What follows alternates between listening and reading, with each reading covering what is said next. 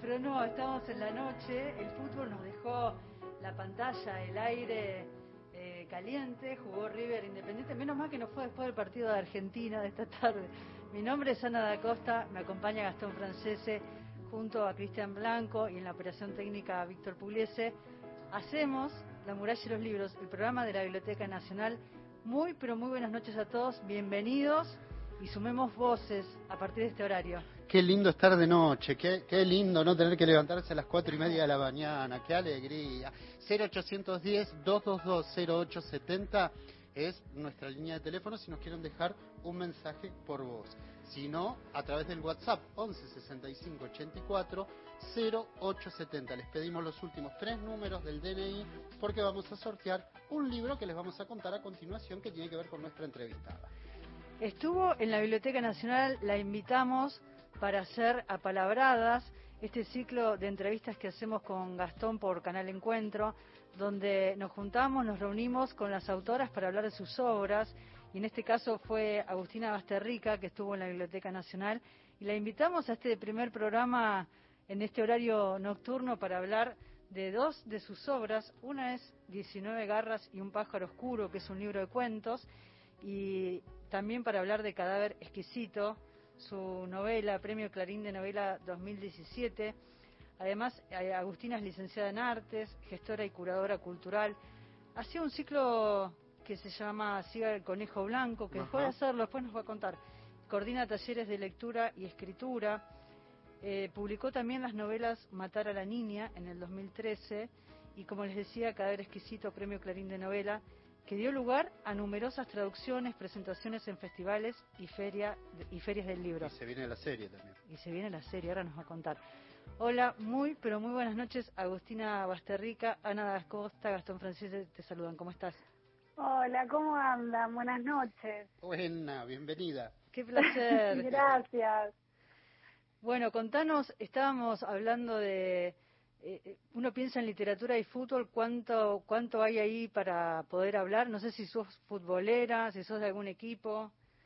No, vos sabés que soy cero futbolera, pero mi marido, Mariano, es muy fanático de Boca y cuando lo conocí por medio de unas amigas, eh, al día siguiente él iba a ver un partido a la cancha, a la bombonera, y me invitó.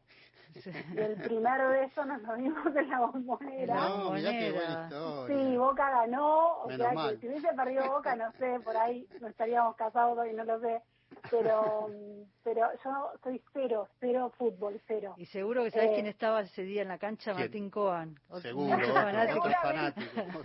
Seguramente, pero años después escribí un cuento que está en 19 garras que se llama eh, Teacher versus... Sí, Mister versus Teicher. Teicher es el apellido de la madre de Mariano. En el cuento aparece el apellido de Mariano, que es Borovio. O sea, lo escribí, la, idea es mía, eh, pero él me ayudó con ciertos detalles, porque claro, como no tengo ni idea de fútbol, eh, por eso es que está dedicado a Mariano, está el apellido de la madre, está su apellido. Está escrito a dos manos entonces. Cuatro manos. sí, me ayudó, me ayudó. Qué bueno, hablando de, de 19 garras y un pájaro oscuro, me gusta esta especie de, de rompecabezas que vas armando, ¿no?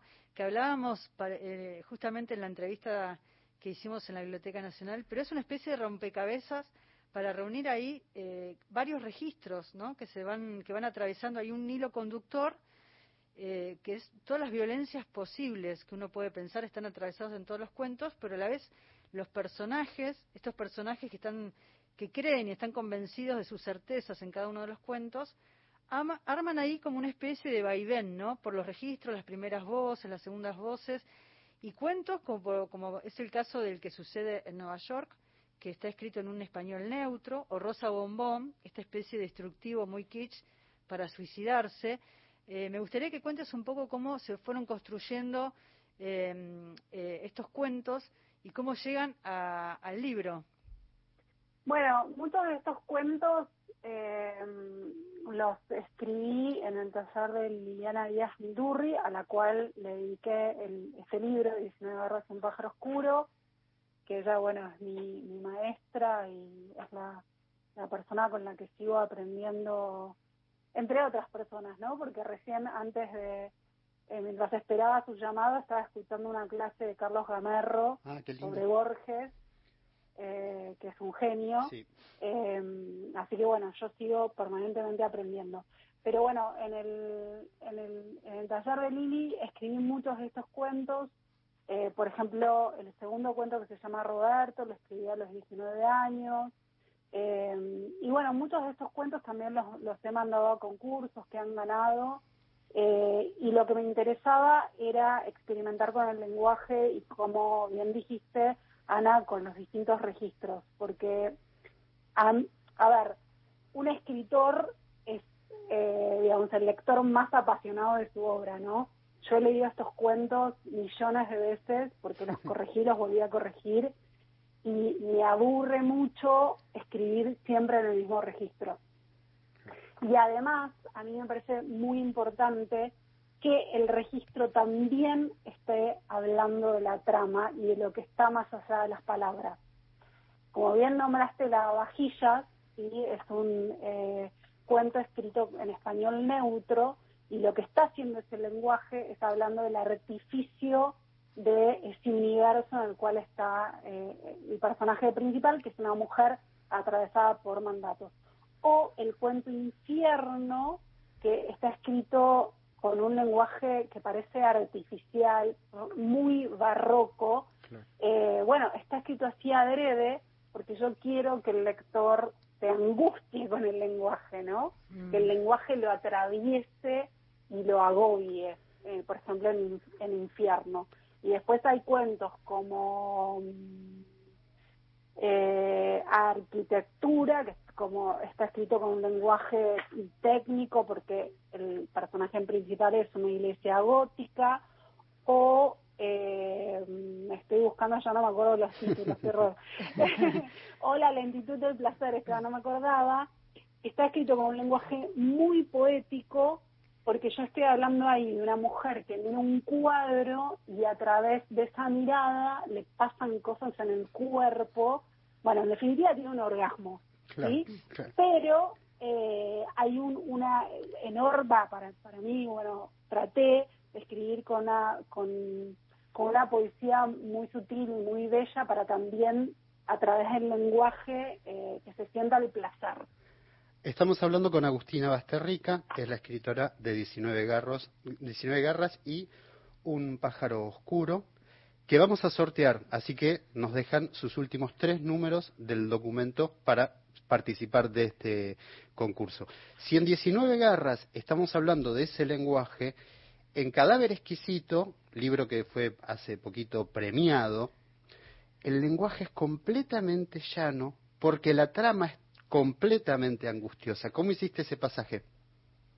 Bueno, antes de contestar la pregunta, quería remarcar algo que es importante en 19 garras, y es que los epígrafes son de dos poetas argentinas contemporáneas, Ay, Elena Aníbali y Claudia Massini.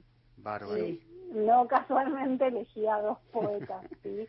Claro. porque justamente, Claro. bueno, trabajo con, con, con el lenguaje y leo mucha poesía y por supuesto las recomiendo. Sí, eh, a Clau- eh, con Claudia hemos conversado. Sí, sí. Claudia vive en Córdoba. Sí, vive en Córdoba, Córdoba, sí, sí. leí toda la obra de Claudia. Sí, la de sí. Elena también, las adoro, aparte como persona de San Tomás. Eh, y con respecto a Cadáver, sí, es otro tipo de lenguaje que también para bueno, siempre es muy difícil escribir eh, para mí, pero es un lenguaje muy narrativo y muy visual porque, bueno, la historia digamos, es tan densa que yo quería eh, que se leyera muy, muy rápido. Eh, entonces, en ese sentido, bueno, eh, me inspiré en los bestsellers eh, y por eso pasa que mucha gente que no es lectora o que no está acostumbrada a leer libros, eh, bueno, puede leer este libro. De hecho, mañana voy a ir a una escuela a hablar. Qué lindo. Qué lindo. ¿A qué escuela sí. vas? Ah, no, no me preguntes los nombres de la escuela, porque después pido los nombres porque tengo todo un archivo donde voy guardando. Pero esta semana, eh, cuando el viernes también hablé con otra escuela por Zoom, Sí. pero mañana voy en persona. Qué lindo, qué linda Eh, experiencia. Sí, y a- eh, lo nombro porque me pasa mucho que los alumnos y las alumnas me dicen esto, ¿no? Que no, no suelen leer pero que mi novela la leen toda, ¿no? Y después quieren leer más y me recomiendan. El viernes, por ejemplo, ahora acá lo tengo en el archivo, hablé con el colegio Mariano Moreno de Longchamp. Y eh, bueno, no sé, tengo todo listado. Leo ya con casi con 29 escuelas. Mañana sería la número 30. Me gusta pensar en este vínculo porque hablábamos en, en la biblioteca de qué manera la pandemia nos cambió la dinámica y los vínculos y también cambió la dinámica y los vínculos entre escritores y lectores. Y en el caso de, de Cadáver Exquisito, que va por la sexta edición, se tradujo, publicó en 16 idiomas. Y tu editora, yo me quedé con una frase que dijo tu editora Julieta Auetman, que dijo, tu libro quema, tu libro quema. Y realmente eh, pienso en eso, ¿no? Cómo de qué manera como lectores a veces las obras nos transforman, nos cambian, eh, nos hacen dar escalofríos. Eh, yo le contaba a Agustina cuando vino a la biblioteca que en un momento eh, exquisito lo que me generó es, eh, me revolvió el estómago, porque es justamente una sociedad que uno puede pensar en la distopía, ¿no? En qué pasa. Vamos a contar un poco de qué, de qué va la novela. ¿Querés contarla, Agustina? Eh, bueno, para resumir una frase, sería, eh, hay un supuesto virus que afecta a los animales, no se los puede comer más, entonces se legitima el canibalismo. Así es. Y la novela empieza cuando Marcos Tejo, que es el protagonista y que trabaja en un frigorífico donde se faenan humanos, recibe una hembra para faenar o para criar o sea, en definitiva, recibe una mujer desnuda en tu casa. Y ahí empieza la novela. Que es una especie de regalo que le hacen a, Marcos Trejo, él que es encargado de este frigorífico, que es un frigorífico muy importante. Entonces, nos hace pensar de qué manera uno empieza a naturalizar las cosas, de qué manera, en este caso, el canibalismo eh, se empieza a naturalizar y cómo la sociedad y las dinámicas eh, de nosotros como humanos nos empieza a cambiar y todo lo que sucede en esta novela que es que quema, que agobia, que es fuerte y que, nos, y que de algún punto como lectores también nos transforma y nos hace reflexionar sobre muchas de las cosas que pasaron y que lo anticipaba Agustina Basterrica en esta novela con la pandemia. Agustina, vamos a compartir un tema musical que tiene mucho que ver con el título de esta novela y luego seguimos conversando. Dale.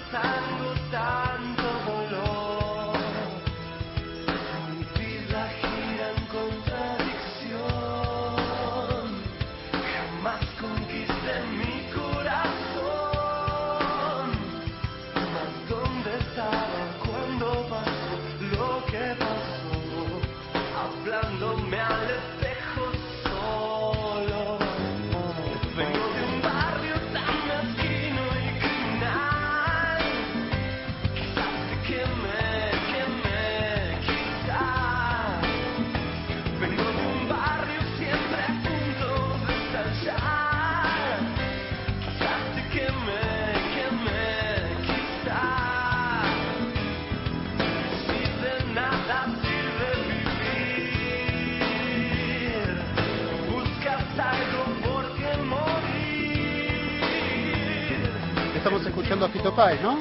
Fito Páez, cadáver exquisito, y vamos con los mensajes. Pregunta es eh, para Agustina Bastarrica, que ahora se la voy a transmitir. Maggie de Comodoro Rivadavia se anota para el sorteo. Nos saludan, qué lindo escuchar los éxitos en este nuevo horario. Quiero participar del sorteo. Juan Villoldo. Además, Beso Juan. Eh, Ana y Gastón, les deseamos mucha suerte en este nuevo horario y les queremos mandar un saludo especial al mejor productor, Cristian Blanco, Pedro, Manu y Dani. Qué lindo, beso grande para Vamos, ahí estamos. Y para Agustina Bastarrica la pregunta es, eh, ¿hablar en escuela forma parte de algún programa de educación?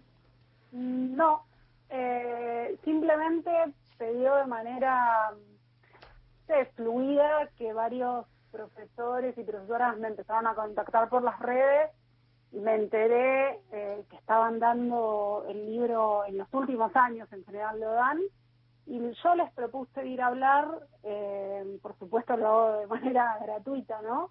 Porque algunos me preguntan si cobro y no, no. Eh, y, bueno, y lo hago como una manera de mínima, pequeña, de contribuir, ¿no? Porque cuando yo iba al colegio nunca tuve la posibilidad de hablar con un escritor. Lo del colegio, lo del colegio tenemos todo un tema, pero para otro, para un programa entero. Pero me, gusta pensar en este vínculo que hablábamos recién de, de los lectores, ¿no? Porque estos pequeños lectores también, con toda una, una cuestión, eh, hablo de la novela en particular de Cadáver Exquisito, que permite pensar no solo en un cruce de género, como hablábamos, porque uno puede pensar que es, que es una, una ficción, pero también entran en, tela de juicio debates actuales, ¿no? Entonces ahí uno puede pensar más allá de, lo que tiene que ver con, con natural, es naturalizar el terror, ¿no? Entonces es más allá de pensar en los cruces de géneros. Y yo sumo a esto que estás diciendo también un cuestionamiento, una gran crítica sobre el hombre, cómo el hombre se dispone, el sujeto se dispone frente al mundo y dispone de los animales, cómo es que cuando le toca al hombre ser objeto de, alimentación y se, es toda una reflexión ahí también política, profundamente política. Sí, sí, de hecho en las escuelas hablamos de, las matrices, de cómo, cómo hay que empezar a cuestionar ¿no? todo aquello que naturalizamos, la crueldad, las distintas matrices, no solo el capitalismo salvaje, el patriarcado, sino por ejemplo la, la, matriz de la belleza, de la alimentación, ¿no? Em, bueno, esto, cuestionar todo, eh, pensar, eh, tener un pensamiento crítico permanentemente.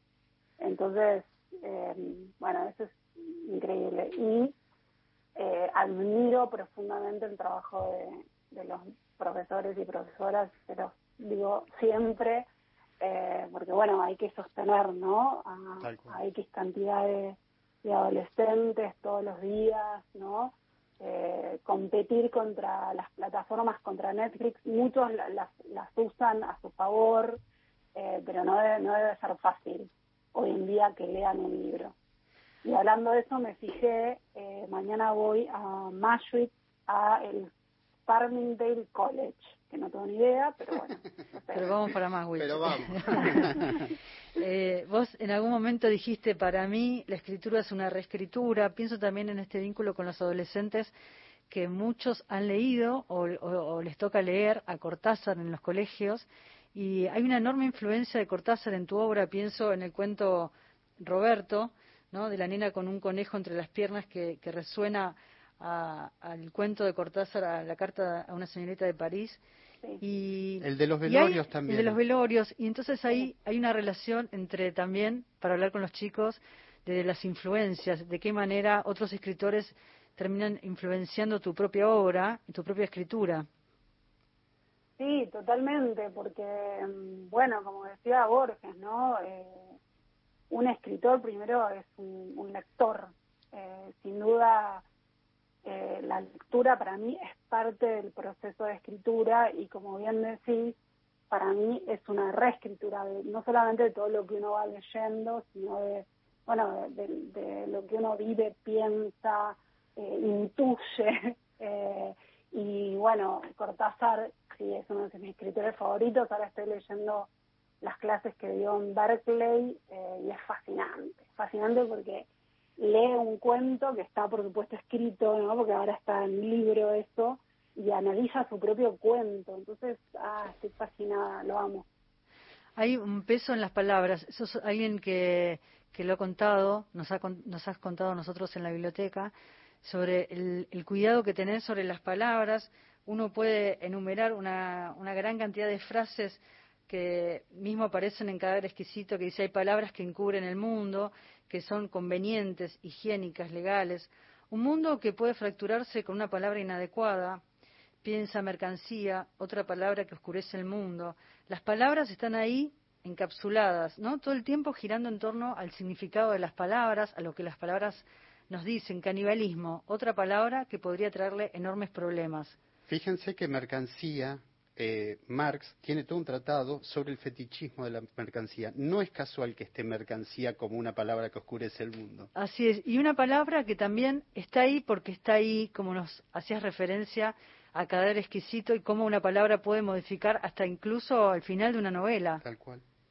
Sí, totalmente. Sí, les contaba que la última frase de la novela había, yo había puesto, tenía una mirada demente. No voy a espolear más. No, no, no, digamos. nada más la palabra, la palabra. Tenía una mirada demente, pero la había marcado con amarillo, como acá en esta novela que estoy escribiendo ahora también tenía una frase marcada que no me terminaba de gustar.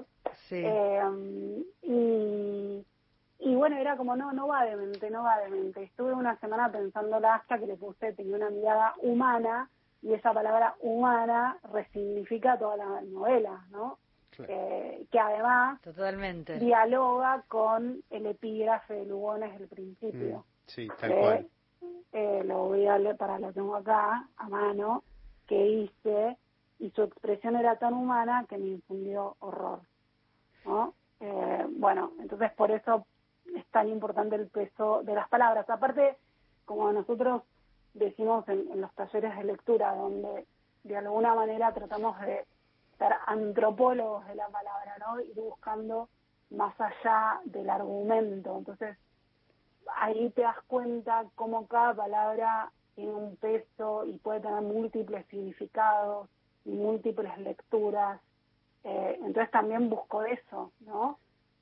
que los lectores Em, más apasionados empiecen a, generar estos caminos, encuentren estas pistas para decir más, ¿no? Claro, claro. Cuando nos juntamos en la Biblioteca Nacional para grabar el capítulo de Apalabradas, nos contaste que estabas escribiendo tres libros al mismo tiempo. Contanos, necesito que cuentes esa anécdota, es muy linda. No, en realidad, em, en la pandemia eh, empecé a escribir uno que tengo el argumento bastante cerrado, pero tengo un problema con la narradora, que es una niña. Eh, yo la quiero en primera y me encanta su voz en primera, pero me va a traer muchos problemas con la historia. Y aparte quiero leer bastante sobre sufismo, porque bueno, la, la novela no va a tratar sobre el sufismo, pero yo necesito no que en el entramado haya cuestiones relacionadas con el sufismo. Eh, entonces la dejé por esto que no encuentro la, la, voz todavía. Y después empecé con una erótica, que me puse a leer novelas eróticas. ¿Ves? Para esta hora viene bien que cuente todo esto. Claro, esto está perfecto. seguimos, seguimos en la trasnoche. Una gran novela erótica que es La Sierva de Rivera, que es una novela cortita y es un fuego total. Bueno, y me puse a hablar novelas eróticas y me puse a escribir, y bueno, en esto, ¿no? Esta búsqueda de la palabra y estar mil horas buscando la palabra. Sin embargo, eh, tengo como, bueno, el clima y todo, pero no tengo historia ahí. Entonces la dejé también. Y después apareció esta otra que la idea ya estaba rondando porque surgió gracias a una visita que hice a la feria de Cusco que me invitaron y fui a un convento, el convento de Santa Catalina en Cusco, que era muy siniestro, eh, tenía un enorme patrimonio de arte cusqueño, que fui por eso, pero el convento en sí era súper siniestro. Eh, y salí de ahí diciendo, necesito escribir sobre este convento. Pero obviamente la idea se transformó y gracias a que estaba leyendo el Quijote y apareció la Santa Inquisición y bueno, no sé, me hizo clic, como suele pasar, ¿no? Con las ideas, la Santa Inquisición me hizo clic y... No, perdón, aparece la Santa Hermandad. Y con eso me hizo clic y ahí apareció la idea para la novela. Que obviamente no va a ser en un convento común, va a dar algo distópico, eh, el lenguaje es muchísimo más poético, cada vez exquisito, va a ser una lectura mucho más lenta. Eh, y bueno, van a pasar cosas espantosas. ahí estamos, Agustina Basterrica con el libro de cuentos, 19 garras y un pájaro oscuro. Esto que contábamos al comienzo, que va pasando por diferentes géneros, diferentes tonos, registros. Ahí hay una variedad de cuentos donde uno se encuentra con, con esta manera de no aburrirse que tiene Agustina para escribir y además que tiene Agustina como lectora. Y en el caso de Cadáver Exquisito, esta, esta, este lugar, esta sociedad donde eh, aparece un virus, em, tienen que matar a todos los animales, a todas las mascotas y se empieza a naturalizar el canibalismo. Dos registros, dos tonos, dos maneras de contar en un cuentos y en novelas eh, y que también que va a llegar al cine con una serie eh, si querés decirlo brevemente, Agustina, sobre el cine, este vínculo entre el cine y la literatura, que va a ser una serie, ¿no? Cadáver exquisito. Sí, eh, hubo muchísimas propuestas, eh, más, de, más de 30 creo, eh, para filmar. Eh, pero bueno, los derechos los tiene una productora mexicana que hizo una serie muy, muy buena que se llama Hernán, que la recomiendo, que está en Amazon, sobre Hernán Cortés. Eh, y bueno, y los tienen ellos y están desarrollando desarrollándolo. Ya la, ya la veremos. En breve la veremos. Sí. Muchísimas En breve, pero bueno, estar ahí. gracias, Agustina, por esta Por comunicación charlita. telefónica, por esta charla para hablar de tus obras. Un placer enorme. Muchas gracias a ustedes y felicitaciones por el programa. Y la Gracias seguimos. Y la seguimos, seguimos la- en otro momento. Beso grande. Gracias. Besos, gracias. Besos. Y saludamos también al Club de Lectura Carbono. Muy bien, vamos. que en, en pocos programas más vamos a hablar vamos sobre a este club de lectura. Es impresionante lo que sucede con los clubes de lectura. Hoy hablaba con Selva Almada y también nos va a contar el proyecto, así que saludamos a todos los... Ellos se, se llaman carboneres, así que carboneres, carboneres. en el arte, un beso para todos. Saludos. Vamos a, a la música, enseguida continuamos en la muralla de los libros. Tanda. Ah. Espacio cedido por la Dirección Nacional Electoral. Nos unimos por el salario y las jubilaciones. En Ciudad de Buenos Aires, Miriam Bregman, diputada. Solano y Trimachi, legisladores. Frente de Izquierda Unidad, lista 503-1A. Espacio cedido por la Dirección Nacional Electoral. Estas elecciones son mucho más que una elección para diputados. Llega el momento de decirle basta al atropello de las libertades, basta a los intentos de colonizar la justicia. Este 12 de septiembre te pido por favor que me acompañes con tu voto. María Eugenia Vidal, precandidata a diputada nacional por la Ciudad de Buenos Aires. Lista 501A, Juntos por el Cambio. Espacio cedido por la Dirección Nacional Electoral. En Argentina, cada 25 horas hay una muerte violenta por razones de género. Estamos en emergencia, ni una menos. Política feminista. Martín Mírez, precandidato a diputado nacional Cava. Daniela Gasparín, precandidata a legisladora porteña. Nativa Ciudadana. Lista 40A. Libres del Sur. Espacio cedido por la Dirección Nacional Electoral. Estas elecciones son mucho más que una elección para diputados. Estamos votando una forma de vivir y una idea de país.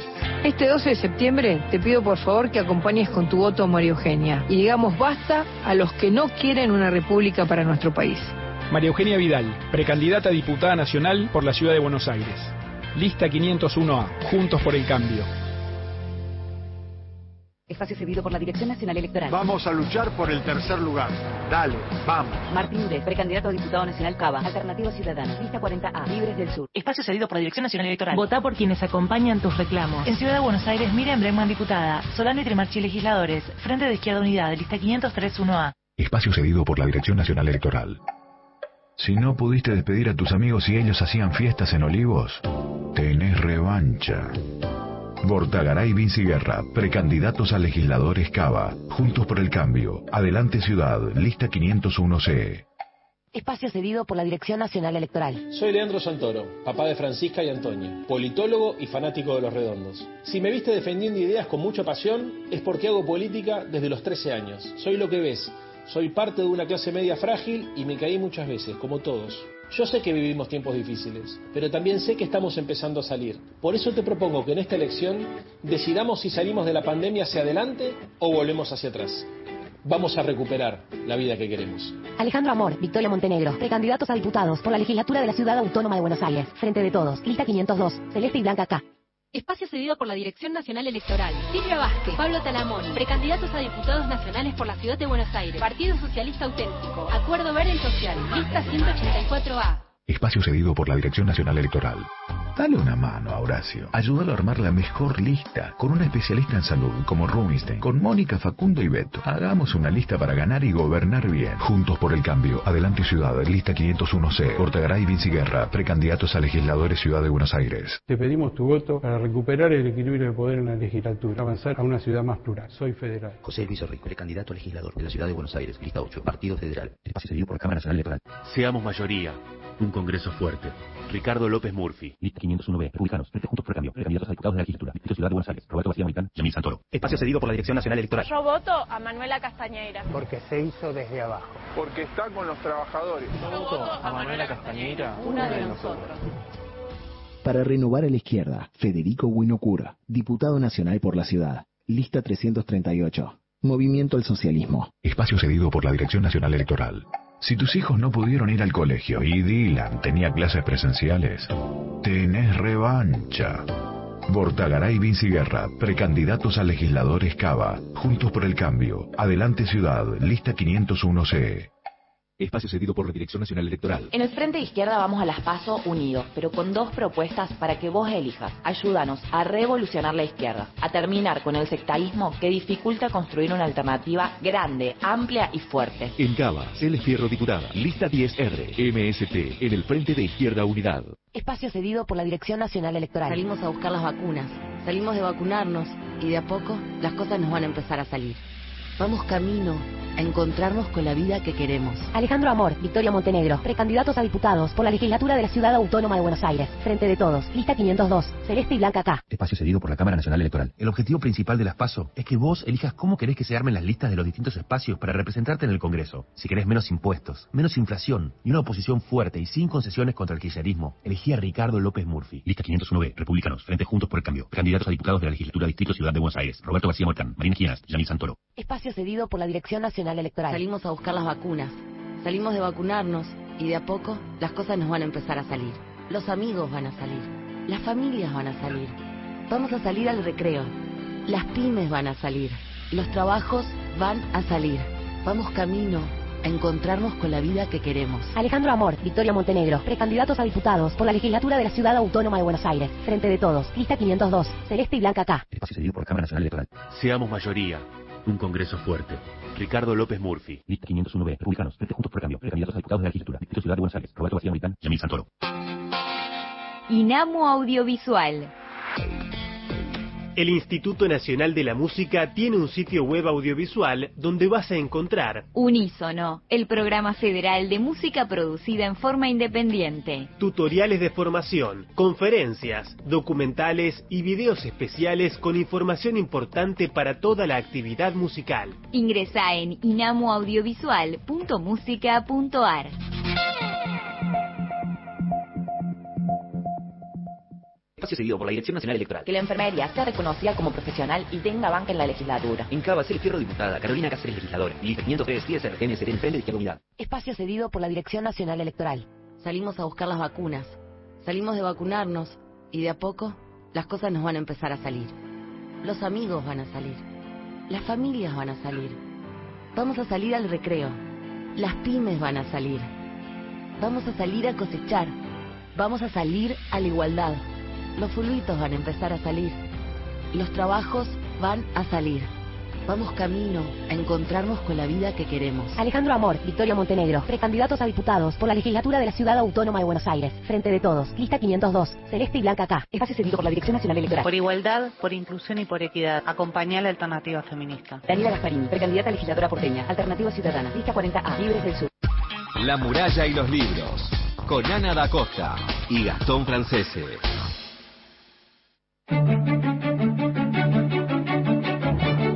Alfonsina Storni. Siempre estás como ausente de la tarde. Raúl González Muñoz. Llora, llora, Brutabú. Enrique Banks. Alejandra Yo Pizarro. no sé nada. Hilario Cazú.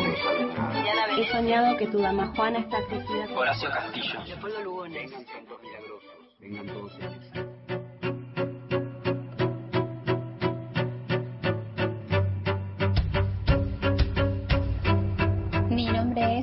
Shelta, les saludo desde Mendoza.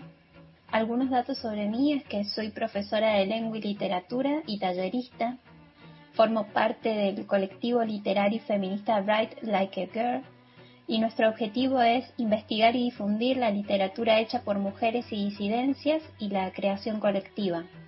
Publiqué Saber lo que se pierde en 2016, un poemario gracias a Peces de Ciudad, Ediciones, y participo además del programa radial Restos Diurnos en la UTN Córdoba con la columna Los Ritos sobre poesía contemporánea.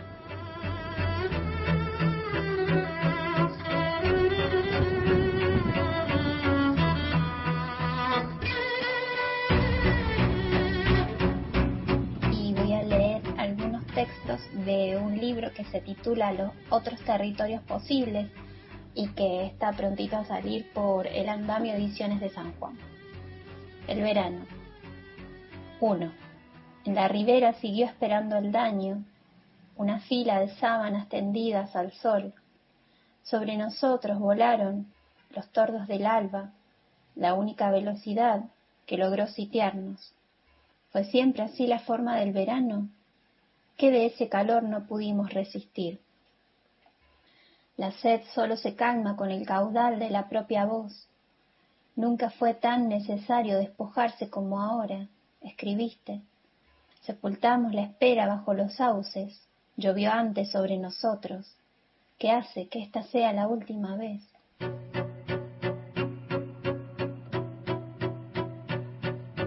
Dos. Estás detenido frente al mismo oleaje, mirás a través de la inocencia, sé que otra costa todavía puede sostenerte. ¿Por qué te aferrás con tanta fuerza solo a lo que ves? Podemos entrar en ese mismo río aún hasta tener algo de claridad, o incluso tener eso ya no importa. Ahora no somos lo que pasó, sino lo que recordamos. Los días han cambiado de lugar y ya no sé dónde ir a buscarte.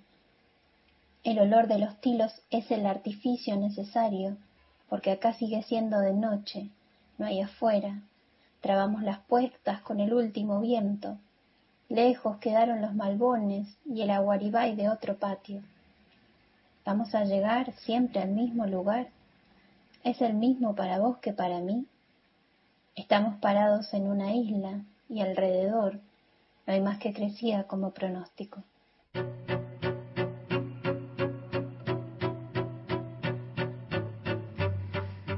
Escuchábamos a Marinés Celta, nació en Godecruz, Mendoza, publicó Saber lo que se pierde. Muchísimas gracias por formar parte de esta comunidad que es la muralla de los libros, con las voces de las poetas. Buen domingo aquí con alegría, disfrutando el programa. Desde la noche Rosarino nos saluda eh, Mariana.